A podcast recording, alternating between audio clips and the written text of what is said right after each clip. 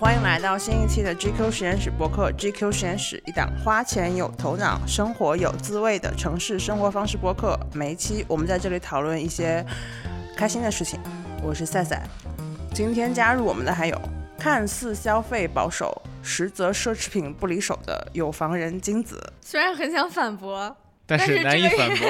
这个月真的又大抽特抽了八千啊！你每月的消费 quota 是八千？对，就是这个月又大超特超，就显得我这个 quota 好像 没根本没有任何意义。对呀，怎么没有人问我去干嘛了？快问快问！啊，那去干什么了呢？我去上海听藤井风的演唱会了。啊，笑笑为什么捂住了脸？你也羞红了脸吗？啊，我到现在也不知道这人是谁。我们给你科科普了一晚上都没有看。我的爱人。好，然后还 好冷漠。看似一脸生相，其实其实把外套一打开，露出了 Prada 的背心。我是那种雨衣变态，拉特别紧，倒在同事面前，啪，什么普拉达，穿普拉达的普之鲁智深。你大家好一下，哦，对 对不起对不起忘了，广记的介绍普拉达。大家好，我是艾瑞。以及看似没有身材焦虑，反正他每天游泳五十圈，半年瘦了二十五斤的兔子。哎呀，每天游泳五十圈这个事情。最近几天没有再游了，因为最近几天那个耳积水了，但不是因为游泳耳积水啊，因为那个坐飞机太多了啊，瘦了二十五斤是真的，就是不吃东西真的很有用哎。我现在坐在兔子旁边，我 从侧面看过去都几乎看不见它，点了二维了，二维了，真的很有用。但是我为什么最近开始游泳呢？就是我觉得就是减肥该进入第二阶段了，就是不能纯粹的不吃，就是开始就是进入每天可以吃一点点，但是然后加大运动量嘛。因为我我看到一个一个报道还是一个什么，反正就是一个地方说的，如果长时间不吃东西会会。把你自己的体质也变成低代谢体质，嗯就是你每天就真的代谢非常非常少，然后你再随便吃点什么东西的时候，就会导致你的摄入又高于了代谢，所以其实还是要做一些运动来保持自己的代谢量。为什么不直接一点呢？长时间不吃东西就会死啊？不会死。那你现在吃一点点东西，那一点点有多点？呃，怎么形容呢？三根糖醋里脊，差不多。就是有一天，有一天半夜，兔子在我们群里面说：“他说，哎呀，今天又吃了三根糖醋里脊，积食了。”我就是这周啊，我真的有一个体验，真的很可怕。不是这周，上周末，就是我想着周末了，然后那天晚上又确实觉得很饿，然后我就打开外卖软件，我就看到了一个很多很多年没吃过的东西——窑鸡王。我点了半只鸡，但实际我就只吃了一个鸡腿。吃了一个鸡腿之后。我腻的真的想吐，就是因为太久不吃这种，这这种程度的，就是鸡腿这种程度的，就是油腻的东西了。因为别人都是吃一些什么白菜啊、包菜啊，对包菜啊之类的，那个鸡腿实在太油了。我也不是撑着了，我就是既有既有点撑着了，然后又有点腻着了，就它实在太油了。这要怎么接呢？觉得要。要鸡王油的，哎，扣一，不油的扣二。今天正式节目开始之前，我们有一个非常重要、重要、重要到狠狠吹爆、重要到 原地封神、重要到谁放弃了我们都会难过的大消息要宣布：七月二十八号，也就是录制这一周的本周五黄金时段。GQ 实验室的兔子金子 Ari 将首次真人，不是 AI 生成的真人亮相抖音直播间，开展 GQ 实验室首次直播带货专项活动。这个是听起来就是现在听起来依然有点梦幻。为什么你要强调说不是 AI 生成？因为 AI 生成比我们三个要贵多了。每一样商品都会是金子、兔子和艾瑞亲身试用过的好东西。每一样商品他们都用人格担保，绝对好用。你们要不然分享一下你们第一次进行开展这项专项活动之前有什么内心的忐忑或者什么心中的愿望，在开播前表达一下。沉默了，这个现场立刻沉默了。我们三个都经历了旷日持久。但收效甚微的，就是培训。完全不会，完全不会。主播太难当了就只能说就是隔隔行如隔山，播客主播和直播主播真的不是一种主播。这很难评，这真的很难评。呃，我们我们从就是文文字编辑转型到视频编辑，转型到播客编辑的时候，其实就已经跨越了很多个维度。然后这一次还要变成一个主播编辑、带货编辑。你们讲点 Rocco，就是能让我放在里面的，行吧？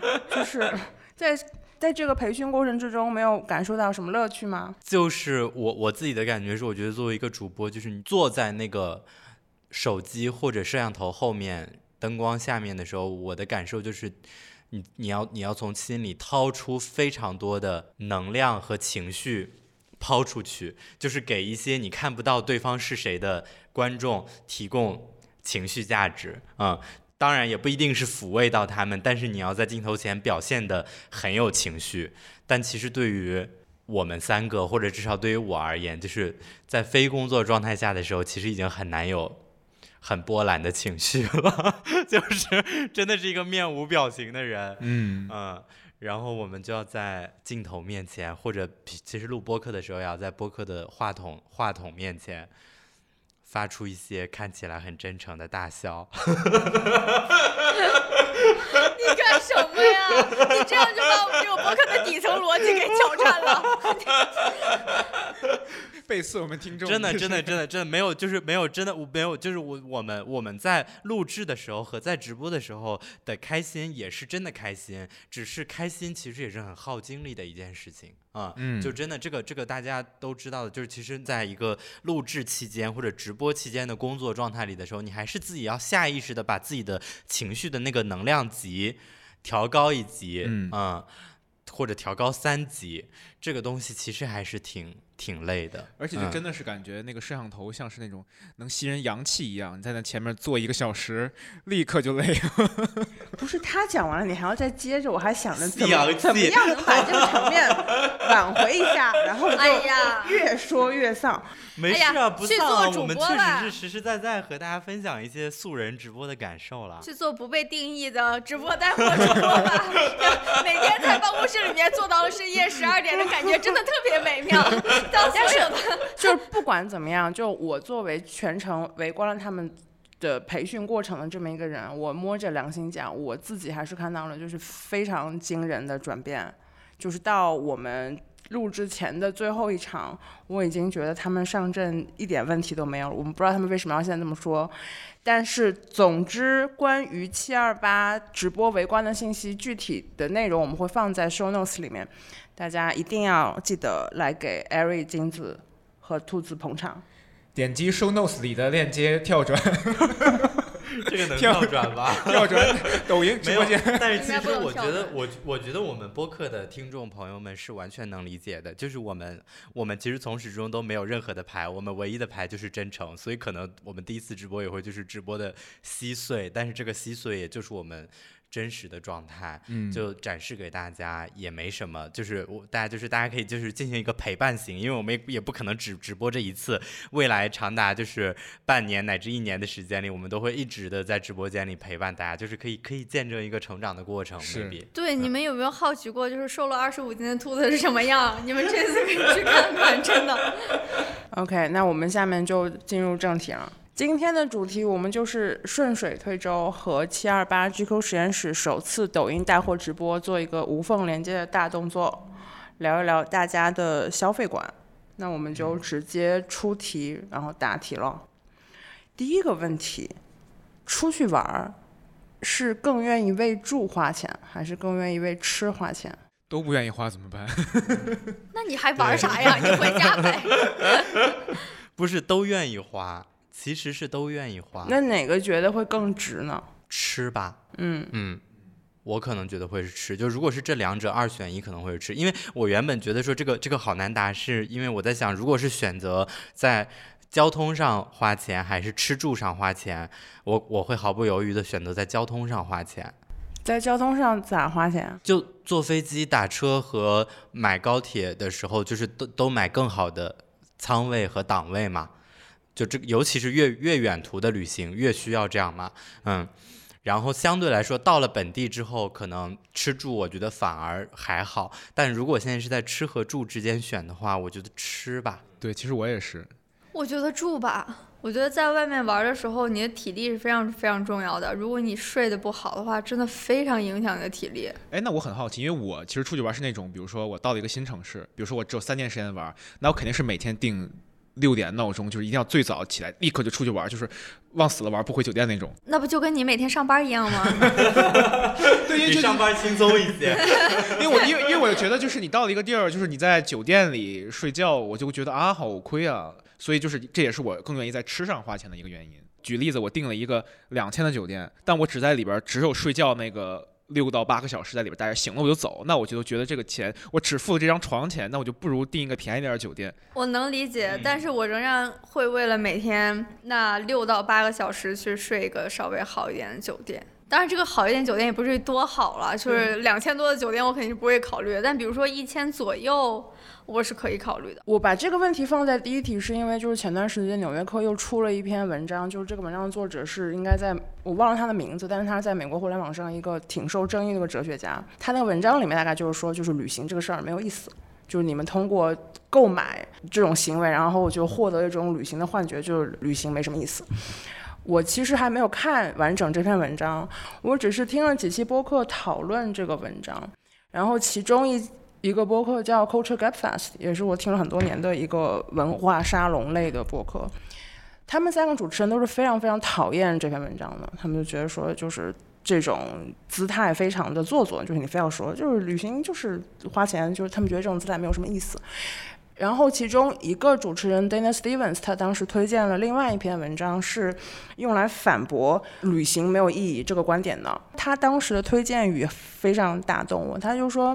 如果说每一次旅行都能在某种意义上改变一个人的话，那可能那个改变的瞬间发生的场景之一，就是你每天早上醒来的时候，你以一个旁观者的身份观察这个城市，嗯，就是那个瞬间是只有旅行才能够给到你的。你把这样的瞬间带回到你日常的工作中来之后，就是你的工作会发生了一些些的改变。所以顺着这个讲的话，我是觉得住可能是要比吃重要一些的。就是我完全被这个理由说服了。即便是你如此在乎吃，也会那么想。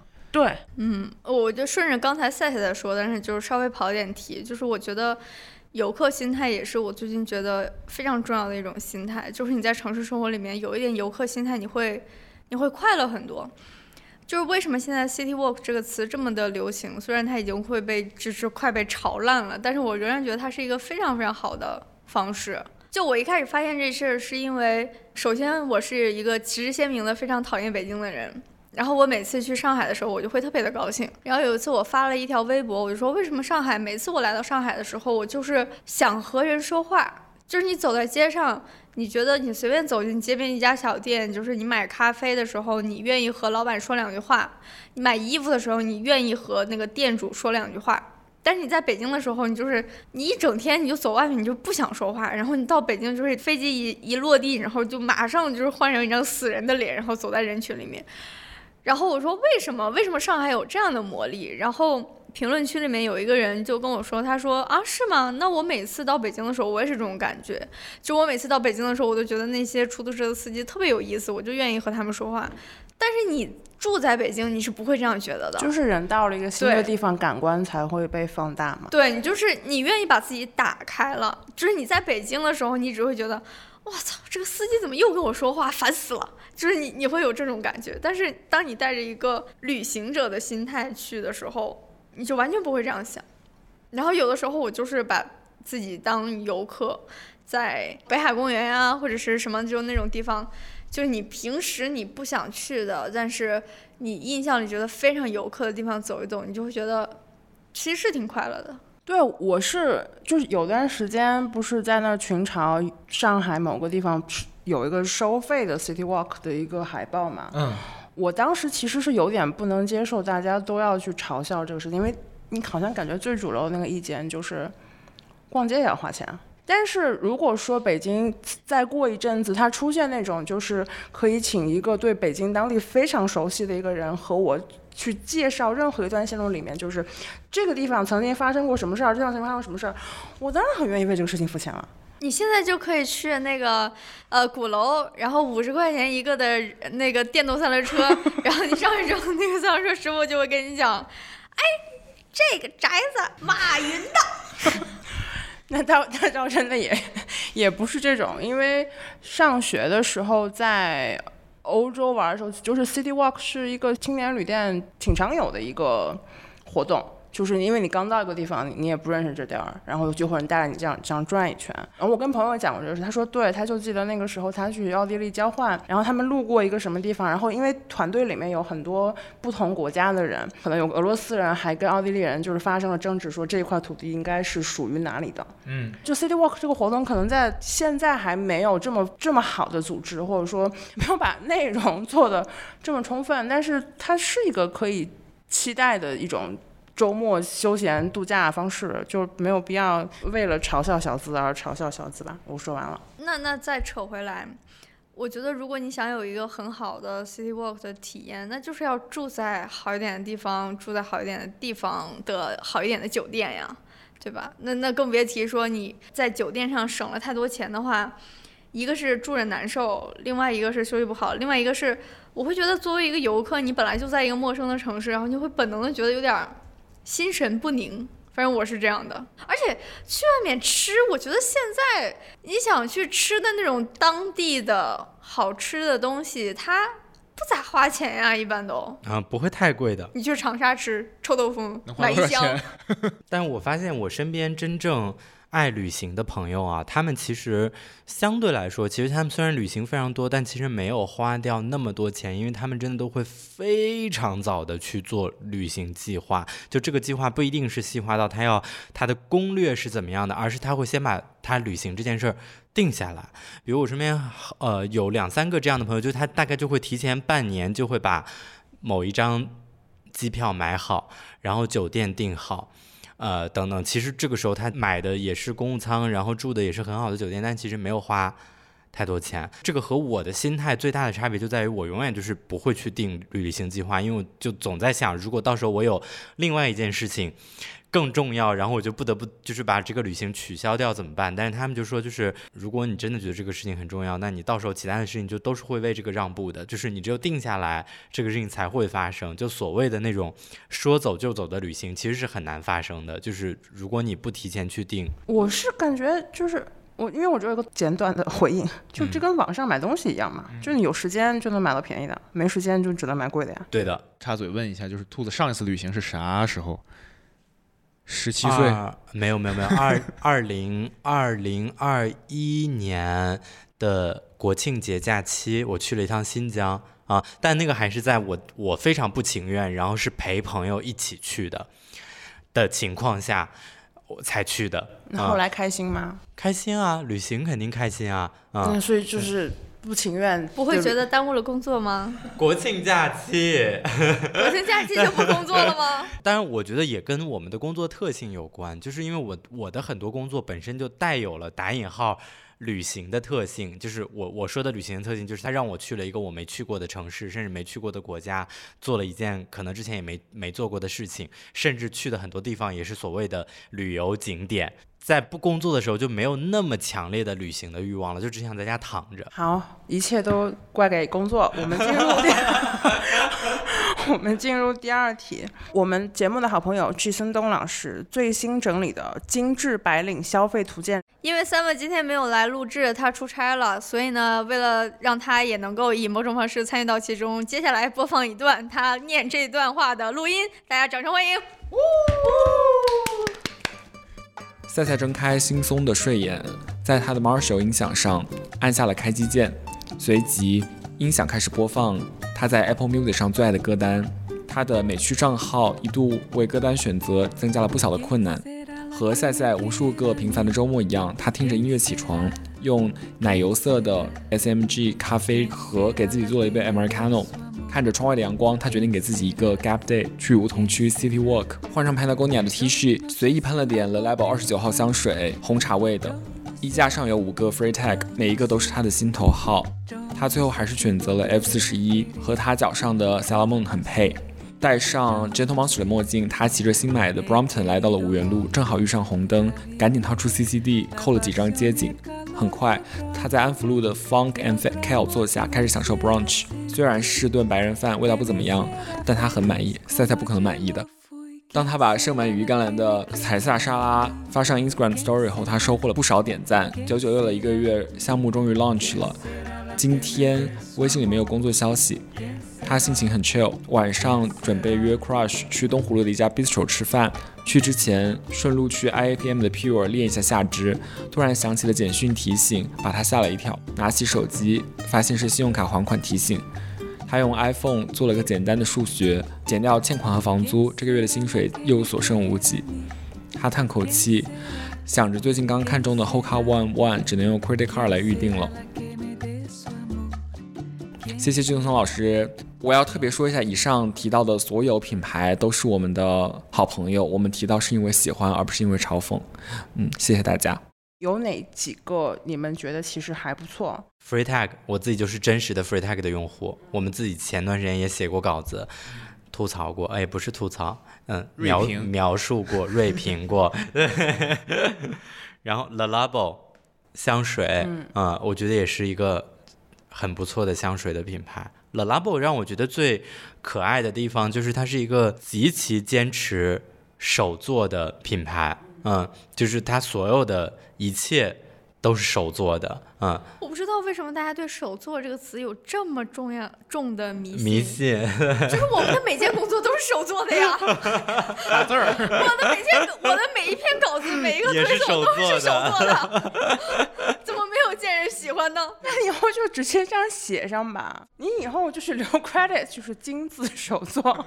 今天的实验室推送匠心手作。我是感觉手作这个东西，反正听描述的话，就总是有一些让人讨厌的事情。但是你在那个场景之下，甚至它是用一个视频方式呈现出来的话，我觉得还是挺少有人能抵挡它的那种吸引力。就是我长期在办公室舒压的方式，就是看人做什么木盒子啦，或者做各种陶瓷制品。就是你不把它描述成为一个概念，说嗯手作就是中产的一种癖好，就是你不去用文字很抽象的描述它，就是你把那个画面推给别人看，我觉得应该没有什么人能够抵挡它的吸引力。那艾瑞呢？我觉得。那个戴森肯定是大家众所周知，也公认的是肯定是一个非常好用的东西吧？就是那个钱，我觉得花的还挺值的。对，而且竟然会有人觉得戴森是智商税，竟然会有人觉得戴森是智商税。我我 somehow 可以理解，嗯，为什么呢？是因为戴森它推出之后被各大品牌学的太快了，OK，所以那很快就会出现了很多平替，就会导致人说，哎，为什么都是同样的东西？那那你一定要去买那个最贵的戴森？但问题是，就是。就是它真的不一样，真的不一样，很难解释这个哪里真的不一样。这个这个是我觉得挺神奇的，就是比如说在护肤品上也有就是功效高低之分嘛。但是好像如果说你为了那个是什么原则来的？大概大概是说，如果是功效百分之八十的话，它的价钱会砍一半，对吧？但是在戴森这个事情上，它是大家概念里的第一名，就是其其二是它比。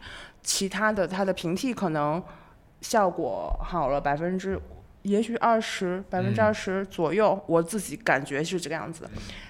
但好像为它付更多钱，就是一个和护肤品相比来讲更加没有争议的一个事情。因为它的，我觉得跟它的目的有关系吧，就是做家务这个事儿，就就就是一个很正确的事儿。他让做家务这个事儿变得像娱乐活动一样，就我本来以为说做家务这东西看起来是更立竿见影的，但护肤品就好像不是一个这样子立竿见影的东西。嗯，其实你刚才那个问题确实有点问住了我，就是为什么大家会愿意为它花更多的钱？我自己觉得是买个安心。我我是一个非常讨厌。比较电子产品之间功效的这样一个人，然后我就会一步到位，然后去省掉那些时间。而且我说一个非常神奇的事情，就是戴森是我给我妈买了这么多东西里面，她唯一没有说是吧？就是浪费钱对，就是他唯一，因为我妈是一个非常愿意抱怨的人，就是她，的这是她这么多年的习惯，就是她，你给她买了再好的东西，然后请她吃再好的饭，她也会就是给你挑点刺儿。嗯，但是戴森是她唯一没有没有说任何话，那他就是觉得这个东西就是好。对我也是先给我妈买了戴森之后。她因为我我妈也是个就爱挑刺儿，她她甚至长期之前一直坚持不用吸尘器，她就觉得用扫把和拖把肯定是就用手干活，手做 肯定比机器干净。家她务手做她甚至觉得用手洗衣服也肯定比洗衣机洗的干净，就他就就宁可这样把自己累死也坚持不用。到我了耶！我也要给我妈买个戴森。对我，嗯而且我给我妈买的是戴森的吸尘器加吹风机，嗯，他那个吹风机就是他的朋友和同事来家里做客都会管他要链接，然后看到了价格就默默走人的。但是他们 就是那那些那些阿姨在用了之后都会说这个东西真的很不错。阿姨用了都说好。对，还有就是它里边提到一些软件，就是比如说听歌用 Spotify，修图用 Lightroom。我我用 Spotify 好像你听了几次，就是你自己主动搜几次歌之后，感觉它给你推的歌都是你想听的。Apple Music 很难做到，反正那个网易云什么的我，我用的很少，我不确定他们是不是能推荐机制能做到那个那个样子。包括可能 Spotify 的视觉很好看，也是重要的原因之一。对 Apple Music 的那整个 UI 感觉还是像进入了一个网站，它不是一个很聚合的一个 hub 的感觉。Spotify 你感觉一切东西都是会被你准备好的，嗯然后你就把耳机戴上，后面你啥事儿你不用管。我之前好像印象中看到过新闻说，Spotify 在全球各地都雇了非常多的编辑在手动做歌单，就可能那那些歌单也为手手做歌单。手做歌单，手做歌单 也为他们那个我智能算法肯定也提供了很多的帮助。哎，说到音乐，我必须要提名一个，虽然这次都没说，但是我个人非常深恶痛绝的一个东西，那就是 Marshall 的音箱。为啥？我真是太烦那个东西我了。要补充一下，是 Marshall 的蓝牙音箱，对对对，对蓝牙音箱因为它的贼大一个，像个箱子一样。对。因为它的音箱就是在就是现场演出，就是这个乐队，尤其是摇滚类的演出里，还是应该是最好的吧。跟 Orange 那那那个牌子应该都是乐队巡演最喜欢用的。但是它的蓝牙音箱是和蓝牙耳机真的是非常差。蓝牙耳机我没有用过，蓝牙音箱就是我非常想骂的，也是它的蓝牙功能。我不知道大家有没有在家里买过，你们买买买过吗？没没有就是因为我们家是两个人在住嘛，就一旦你们家有了两个人，就一个人可能还好一点，但如果有了两个人之后，它的蓝牙系统就会紊乱，嗯，他就不知道这个屋子里面这么多的设备该连哪一个，他就开始在各跳。对各个呃你的电脑、你的手机，然后你的 iPad，只要是打开了的设备，然后他就在这里面忽疯狂跳来跳去，而且他跳之前他不问你，而且关键是最最最最烦的是他每次跳都会有个音效。就你听着听着歌，然后就是啊，今天是个好日子，噔噔，然后然后停了，然后一会儿又噔噔，呃，请讲的事儿，噔噔噔噔，就是噔噔噔噔噔噔噔，啊，哇，真的是烦死了！怎么会这么笨啊？我不知道我不。知道，就是你说这么贵的一个东西，怎么能，就是怎么能做成这样？我真是不懂。所以那可能还是 Sonos 和那个 HomePod 更好用一些，在智能方面和音效方面的平均分上。我说俩俩 A 打头的，一个 All Birds，一个 Elementary。Birds 我没有什么话讲，就是我觉得他的那个平底芭蕾鞋就是舒服。他当时打动我的一点就是，他那个鞋你踩下去，他那个鞋跟是不会塌的。就是我第一穿的时候觉得好神奇啊！哦你大部分穿这种平底鞋，你的体验就是你穿进去，然后你那个鞋跟儿你要提提一下下嘛。他不用，他就是踩下去就滋溜，它就自己长上来了。我第一次穿觉得好神奇啊！哦，就是就因为这一件事情就成为了他的拥趸。然后 Elementary 就是我我去过大概两三次，他在上海的那个店 Elementary 应该是一个，但它反正是一个就是意大利家庭风格的一个卖各种意大利食物的一个地方，你可以在那吃到，就是感觉像是在更多出现在社交网络上的那一类欧洲菜场的。你感觉是在那样的菜场里面，就是吃顿早饭，就这样的一个地方。但是对于我这种我们这种就反正不在上海生活的来讲，就是 Elementary 是我现在知道的，在淘宝上就在国内最方便的一个可以买到意大利或者说地中海料理 staples 的一个网店。尤其是他们家卖的，当然也应该也不是只有他们一家在卖，但是卖的也不是很多，就库比拉的橄榄油。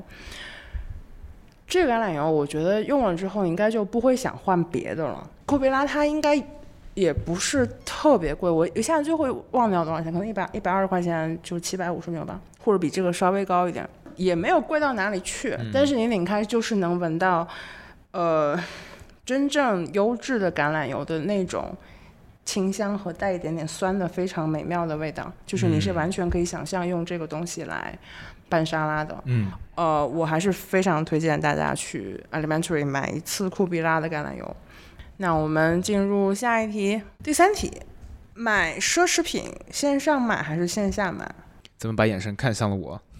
那不然呢？这么说吧，你的你的 Prada 背心是哪儿买的？这个是我线上买的，因为线上跟线下还是价格差挺多的。嗯，这个感觉就是答案非常的明，就是我觉得对于大多数普通人而言啊，在国内的时候线上买，在国外的时候线下买，嗯确实，确实，就是对绝大多数普通人类而言，对你们俩确。实什么呀？你们俩不都是写线下的吗？不是，嗯，对，虽然我写的是线下，但是我品了品，就是我在线上看奢侈品，确实看的更多。但是你看好了那一个，你就去线下，我就是我试一试。我好像唯二走进过奢侈品店，就是买我这俩戒指，一次 Tiffany，一次卡地亚。哎，但我不知道戒指这个门类是不是线上和线下的价格差不是非常大呀？是一样的，几乎就是哦一样的。对，但买衣服还是不，我觉得衣服还是差挺多的。对，嗯，哦，这样吗？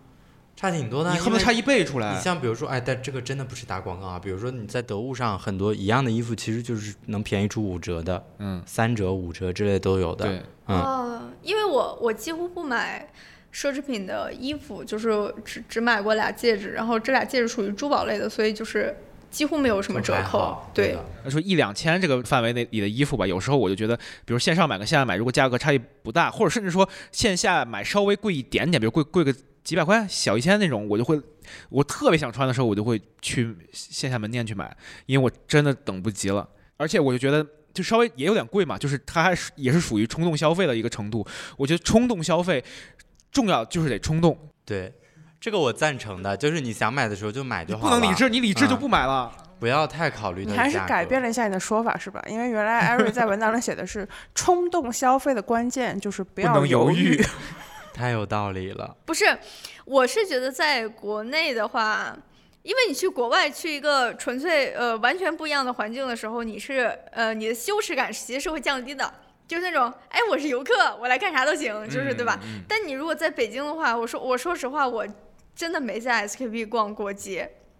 我就是就是，就算我在买这个戒指的时候，我也是扎进了店里，然后又迅速的扎了出来，就是没有在那里面逛过。啊就我我会觉得那个那个氛围让我有点有点难受。哎，那个兔子，你能分享一下你之前在那个爱马仕的那个大门店的经历吗？啊，我想起来了，就是那个，其实是我帮一个朋友去买一件爱马仕，然后那个爱马仕是在新天地旁边嘛，我就是它有一个爱马仕的。呃，打引号的旗舰店，就它是一个独栋的爱马仕的门店。其实我只是去帮朋友买一条爱马仕的手链，嗯嗯，然后就会让人整个人显得就是走进去之后说，我我要买一条手链，就会显得说，哦，你买个手链有必要来这种就是这种店吗？对，这么大的店吗？因为人家在那家店一般都是试衣服啊，然后买包啊，就是你手链你随便哪家爱马仕都可以。但其实我也不是特意去那家店的，就只不过就是刚好那家店离得比较近，然后就是我在那家店应该就是等待一个 sales 来。过来帮我，就是查询一下这这一款手链是否有现货，以及能否拿出来试一下，就等待了差不多将近超过半个小时以上。因为因为因为确实那家店人也很多，然后每每一个 sales 都在服务他已有的客户嘛，就是前面已经排好队的客户哈，就并不是人家挑人，那个确实是排队的。对，我记得兔子当时跟我讲，他说，就算你只是进去随便看看，你说我我不要你陪同，我就随便看看，不行，没有这个操作，就是一定要有嗯一个 sales 来陪你，陪给给你细心的呵护和这个这个指引。我们要不然下次做个挑战吧，因为我也是这辈子从来没有一个人踏进过奢侈品店里面。嗯我们下次就搞一个什么事情，就是要不然四个人一起去，就是必须在一家，就在楼下 SK 里面挑一家，就是你必须在里面待够半小时。太可怕了，半个小时哎！你干什待够么？半小时之后不买两万块钱的东西，好意思出去那我吗？只能在里边们就只自尽了能只能留给评论区了，就是大家最想看哪一个人去 SKP 家楼下你们指定的店里面待半个小时，谁得票数最高谁就去，怎么这算这算出怎么样吗？买的东西能报销吗？那在座的四位也决定不了这个事情。不过说真的啊，就是大家最想听谁回来分享他在 SKP 某奢侈品店三十分钟逛店的全程 report，那个就在评论区里面说一说，请激情留言，激情投票。我们看情况安排一下。但这个事情，我我不确定，我不确定这个问题本身会不会太我们了哈，就不知道我们的听众朋友们是不是会经常性的买奢侈品。就我说的经常，可能我觉得一年买三次以上，我认为对普通人而言就是经常了。嗯，就是我的感觉是，大家不要被我们的这种氛围带跑偏。我我其实也就是近一两年，近一两年才稍微开始会愿意去看一些奢侈品和买一些奢侈品。在此之前，我真的是完全不买的，就是就是我我真觉得大家自己心里设定一条线，就是你的消费安全线，嗯，就是八千，哎，对，就是你设你你设定一个类似这样的线，就比如说八千块钱以下的东西，或者甚至三千块钱以下的东西，我是可以冲动消费的。但如果超过这个这个价格线了，肯定还是要冷静冷静，甚至绝大多数时候是没必要买的。我是觉得奢侈品这个三个字就挺讨厌的呀，就是你这就跟手作一个道理嘛，就是你一旦给这个东西扣上一个概念，就让它变成了一个，也不能说增添负担或者减少负担，反正是给你的判断做了很多的干扰嘛。就是你可能去选择的标准里面就多了一个，它到底算不算奢侈品呢？就是但是其实是一个完全不应该成为考虑选项的一个选项。那如果抛开它是不是奢侈品，那这个东西是不是有吸引你的地方？那可能是审美层面的，可能是使用层面的。或者它是手做的，对，就是我是感觉，如果没有奢侈品这个干扰项的话，可能很多的消费选择也不会这么拧巴。下面这个问题，你有一个潜在对象，然后你觉得他各方面都挺不错的，但是你唯一的问题是你们的收入水平或者消费水平差别挺大的，就可能他比你高，我他可以比你低啊，就两两种情况。这个时候你还要继续跟他相处吗？这题当然是艾瑞先答啦。啊，我可不可以拒绝回答这个问题啊？为什么呀？因为他真的有一头牛，不是？因为他之前之前艾瑞没有谈恋爱，所以可以随意 随意调侃。他现在谈谈恋爱不能调啊，艾瑞侃。现在谈恋爱了，为什么要我有一头牛啊？我怎么我怎么缺了这么重要的就是信息信息 update？那问你自己啊，你在 你你可能耳耳耳在办公室时间过于过于的过于的就是缺失了。等一下，等一下，我得我得我得说明一下，以免就是有一头牛是一个梗啊，就是 我刚才不是说艾瑞的女朋友是牛的意思，完全不是，不要误解我，就是有一头牛是一个梗，就是就是来自于一个笑话，大概就是说什么问一个呃问一个人说呃如果你你你你支不支持把那些有钱人的钱全部都瓜分掉，然后分给那些穷人？他说我支持。他说如果说把咱们村的牛拉出来分给大家，他说不行。他说为什么？因为我真的有一头牛，这就是有一头牛。对，所以我拒绝讨论这个问题，因为嗯，我没有潜在对象，嗯，我只有一个对象，耶耶，因为因为我女朋友她都快忘了谈恋爱是这么恶心的一件事儿。她她听我们前几期节目，我就听了大四在聊之前的前女友和约会经历，她真的是听一期就跟我发一期的火。那金子吧，金子也不能回答这个。不是我，我可以回答，我可以回答。我咽咽口水啊，现在口水实在太旺盛了。啊，我给你想到潜在对象，咽了一下口水。不是，妈的，嗯，我是觉得我个人很难接受，就是我嗯一定要找一个和我差不多，呃，消费习惯以及收入水平的人，就是一定要差不多，这对我来讲非常的重要，不然就是哪怕这个人比我高很多，就是他他是个霸总，他什么，就是我都会觉得很难受，因为你会觉得。低他一等的感觉是很难受的，高他一等呢？更难受了。你会有种就是拖家带口的感觉。你高他一等的话，你你很多的时候你就会觉得，你就会有那种想法呀啊，我今天想吃顿好的，我是不是要迁就一下？但是当“迁就”两个词在你的脑海里出现的时候，你就已经开始不高兴了。会考虑替他付钱啊。你不是你你怎么很冒昧的替人家付钱呢？那你别人会不会高兴呢？对吧？就像就我像年轻时候就是这样啊，就是现在想起来就是挺，也不能说挺不好的，反正就是。冒昧的替但是你之前提了一个大概的意思，就是说，呃，女方是比男方要家里条件要好不少的。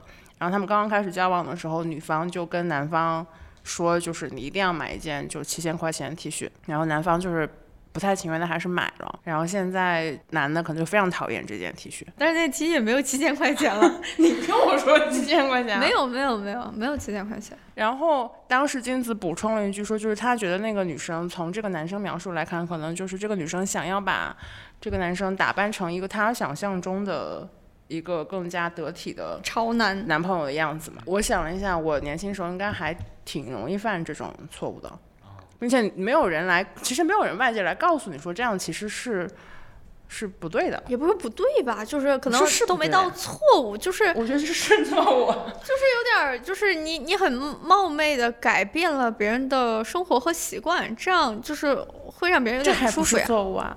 你 怎么就不能给我一个认错的机会？认吧认吧认吧，啊，那我后知后觉，原来收到那些礼物是他就是想改变我，而我却是被改变了。穿上 Prada 的背心，我我感觉我在这个问题上可能会有点双标啊，我我就感觉这这么说好像很容易被骂，但我自己确实真实的想法是这样的，就如果比如说如果是对方收入比我高很多，我其实心里也可能会有点。芥蒂和有点担心，但我会觉得也许可以试一下，不是因为我想蹭人家什么或者怎么样，就是而是因为我觉得好像在我们的工作和生活当中，我们特别容易碰到比自己有钱很多很多倍，就是有钱出 n 个数量级的这样的人，然后我们也知道他们的生活方式和他们大概的打引号哈做派，这个不带不带包那个贬义的意思，他们的大概的做派是怎么样的，所以可能在。试图去交往的过程中，我们不会因为他有钱而做出的一些行为，反复的去大惊小怪，嗯。但是相反，另一种情况，如果是对方收入比我低很多的话，我可能就不会愿意去发展这个关系，因为我很害怕和他相处的一些细节里，他不经意的流露出一些大惊小怪。我就举一个例子，我之前有一次见一个人。然后我们我们约好了去吃饭，然后我就问他说：“你你你现在在哪儿？我我可以刚好先就是打车嘛，我改一个地址先去接上你，然后我们再一起去餐厅。”然后他说好，然后他上了车之后，他就是非常非常无意识的跟我说了一句，就是啊，你打专车呀？就是他是完全无意识的跟我说了一句，但是这句话其实你说伤害到我也完全没有伤害到我，但就是突然让我觉得很下头。我不知道大家听感听我去描述这个这个这个故事，会不会觉得我是一个很不 OK 的人？但是我当时就是真的就觉得，就是一瞬间就觉得很下头。但这个事情，反正我我刚才想起来这个事情，我自己其实还觉得挺难过的，不知道为什么，就是很难解释这种心情。我觉得这样不对，对，但是我真实的又有这种感受，就是如果如果我们两个的日常生活的消费都没有在同一个认知层级里，就肯定是不合适的。下一题，智商税是一个合理的说法吗？不是吧？我其实听到这个词儿，就是会本能性的有点儿不爽。嗯，我也是。嗯，就他就是总有一种一个人把一个人骗了的那种感觉，但很多事儿不是这样的嘛。我不知道啊，我我我个人感觉就是，就智商税听起来就是它就是我们只能为那种实用性的功能付费，但那种非实用性功能你要为它花钱，那就是智商税。我觉得智商税它不一定是就是实用不实用，就是也应该也包括那种就是这个技术其实没有这么厉害，然后你在为这个没有这么厉害的技术花钱。对，智商税大概是用在什么？哪些东西是我们要不然现搜一下？马是要蓝蓝牙音箱啊，但是它就是那个蓝牙听起来的确智商不太行啊。但溢价是不是跟智商税还不太一样？就不这尽管它都是多出来一部分钱，但但可能还不太不是不是一个不是，东西。他就是完全看，因为呃，爱说智商税这个词的人，他很可能也会把很多溢价称为智商税。对啊，啊就是对，嗯，好听说法和难听说法。我感觉就是智商税这个词儿本身就是一个挺狭隘的说法。我觉得就是大家所有人再去买一个东西，就只要他是发自真心实意的自己想买，就是他买的就是这个商品的物理商品和它所和它的价格和它所带来的心理体验的总和。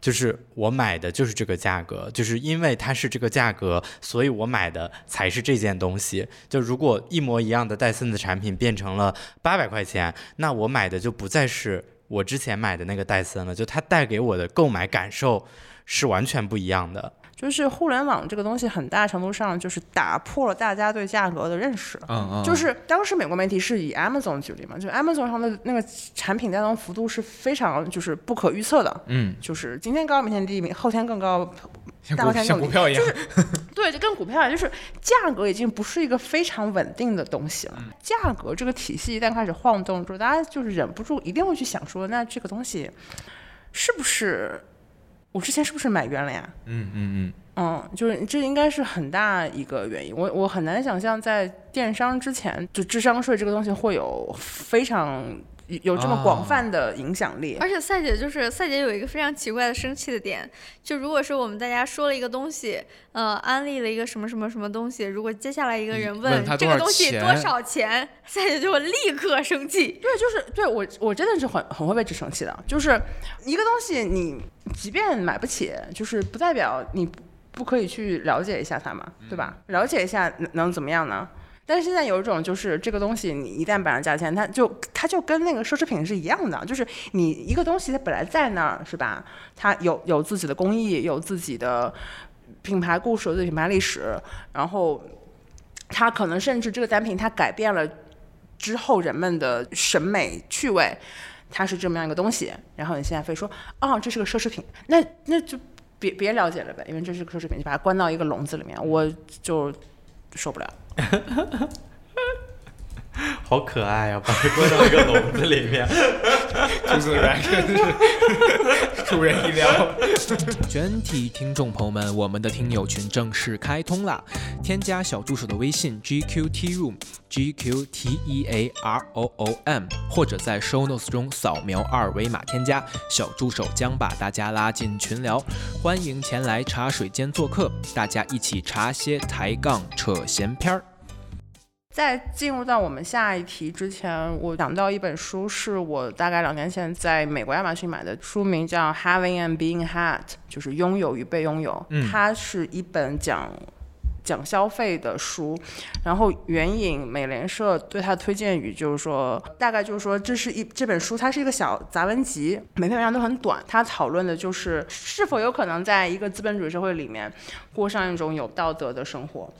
然后它的书名《拥有与被拥有》，其实就是在说我们买了一样东西之后和它的微妙的关系。关系，嗯，我觉得还是挺值得一读的，而且它因为是小杂文，也是比较好读的，不是那种大块头的著作。有兴趣同学可以去找一找。那我们就要进入下一个问题，讲一个存在在愿望清单里面很久，但是还没有下单的东西吧。就梵克雅宝的黑五花，我真的我想买很久了。多少钱？我觉得就算再怎么找代购，我也得三万左右吧。太贵了，实在是太贵了。然后我那天，我那天就说，我说黑五花买不起，我可不可以买一个黑一花？就是 因为我为什么要买这个黑五花，是因为小红书上说 它能转运，那你就买我的黑曜石呀！它能转，对我就是这么然后他好骗。是不是他有没有在说谁不相信我都会难过的？大概说了一些绝绝子之类的话吧，我就是这么被骗了。然后我那天就在想，我买不起黑五花，我买一个黑花行不行啊？毕竟只有一个的话会便宜很多。然后我们有个同事就说：“那你这样就会好运除以五，太恶毒了。”所以就那还有比五花更多的吗？五就是我 好运还可以乘以二吗？有的，它有那个项链，就是一一个项链上叠啊对叠在 全部都是，那可能就是啊如果你这么叫的话，可能就是黑二十花吧，大概。震惊！那不要太贪婪吧，对，尤其是运气这个东西。所以我现在就什么都没买，因为我知道智商税。好，艾瑞呢？我有一个相机，其实在购物车里躺了，我估计得有两年了吧，一两年的时间就一啊，啊，两年啊？咋了？那它被删除过多少次呢？没删过呀，我只要加了，我就会想有有有朝一日一定要把它买走。这么有决心啊？OK，那但是好吧，你继续说。我想买那款相机，配上一个比较心仪焦段的镜头，大概要七万块钱。它是一个哈苏的一个数码中画幅相机，主流比较比较专业的，一般都是叫全画幅。嗯，然后但是中画幅就相当于会就是比它的那个性能再高一档，就是它的它的整个的感光元件会更大，所以它其实拍出来的照片的效果，呃，我只我只能用效果这个词在这个音频节目里说不太一样。但是因为它非常难用，就它不像是现在的，比如说呃比较有名的索尼 A7M 四这种系列的相机，就是它非常易用，它非常容易帮着你出片儿。但是中画幅相机还还是一个非常需要你专业的判断和使用技巧的这么一个东西。就我我我暂时手做照片儿，手做照片儿，我我觉得我暂时没法把它用好，就反正迟迟没有买，就是我一直觉得我用不好这个相机。这样一比，我觉得黑五花很便宜。但是相机可以用一辈子，我们黑五花也可以带一辈子，卖但是出去的时候还会涨价的。运气总是会用完的。那兔子有吗？我我刚才大家说的时候，我就是翻了我自己所有的购物车，我就发现没有，因为我是脑子里想不出来，我就想去购物车里看一下，我连盒马的购物车都看了，就是都 没有，就是可能是因为因为因为我本身就是一个购消费欲没有那么强的人，然后想要的都买了，对，然后然后我想要的。我想要的东西基本上都我都支付得起，我也不会幻想一些我完全支付不起的东西，对吧？我们就把我们这期节目第一次做 highlight 好吧，就把这句话 就是剪出来。我想要的东西我都买得起，剪剪出来放在前面。恶减，因为因为我一直都是一个有记账习惯的人，我从二零一八年一月份开始，我花的每一分钱、每一块钱，我都是有记账的，而且它的类别、它的项目、它的它的出处全部都有记账，所以我有非常明确的，就是我的我的我的财务支出的统计的表格，我就看了一下，包括今年在内，比如说今年到目前为止，我所有的类别里花销最高的依然是。交通，呃，交通，嗯，交通花了一万八千块钱，到今年目前为止。然后像比如说二零二一年，我全年二零二一年全年我在交通这件事情上花了三万五千三百五十一块八毛五，也是占我所有的消费比例里最高的。这就是所有的大类里我花的最多的大类就是交通，然后花了三万多。然后第二项是娱乐，娱乐其实主要就是做按摩。或者泡澡啊、就这两项。二零二一，年我花了就，是交通对我来讲很难算消费，因为百分之八十的时间我也不想去，车带我去的另外一个地方。上班啊但，你但你上班打车也还是，也就是上班打车也算支出啊。比如说我从家打车到到公司，一般情况下是二十一块钱，再回去又是二十一块钱，一天四十块钱保底。我我敢打赌，在场这几个人里面，只有我的手机里面有地铁卡。我也有地铁卡这有什么好难的？手机里为什么会没有地铁卡呀？不行，为什么不？做？我有时候会专门定期的去坐一下地铁，他体察一下民情，不是你上说想做按摩、感受做脸感，受一下这个手做通勤的感觉。不是看看一下地铁地铁里的那个广告的更迭，因为我发现就是 啊，还是需要了解微服私访。认识了很多年的朋友，他大概大我大我可能七八岁吧。就是他其实资产方面是家就非常殷实，他在北京有房，在武汉有房，在天津有房，呃，然后也买了车，但是他出行就是绝不打车，他要不然开车，要不然坐地铁，要不然骑自行车，就是绝不打车。为啥？我没问过他，就是永远都没有任，就是找不到一个合适的机会问他说，就是你为什么不打车？因为有一种你怎么有脸问这个问题呢？打车这个事情有任何正确的地方吗？但他就是从来不打车，所以我每次跟他出去的时候，我都会就是非常的愧疚，就是现在地球已经热成这个鬼样子了，然后你还不选择公共交通，你觉得就整个人非常的过意不去。你说起这个，我我想到了一个，我我真的最近半年来一直很想买，但是没有买的东西，因为它没有被我放在购物车里，所以我刚才遗忘了。啊，不是想买一辆车，但是我没有北京牌照，就是这个是我最大的限制。如果我有北京牌照，我肯定就买了。就是租就是很麻烦嘛，就这个事情就是对我而言太麻烦了，还要找渠道去租。但是就是这个东西，我是有认真的在看，以及认真的在上头的。兔子想买什么车？宝马或者沃尔沃，我在这两个品牌之间在纠结。油车。为什么突然要讲这么大人的事情？这怎么能大人的事情呢？作为一个在在座里年龄最大，但是并没有驾照的人，就是 我记得大概三年之前吧，兔子还在看燕郊的房，还好没买，我只能说。还好没买，真的那天上班跟我特别兴奋，说：“哎呀，我最近看了这几个楼盘，特别的好。”特别厉害。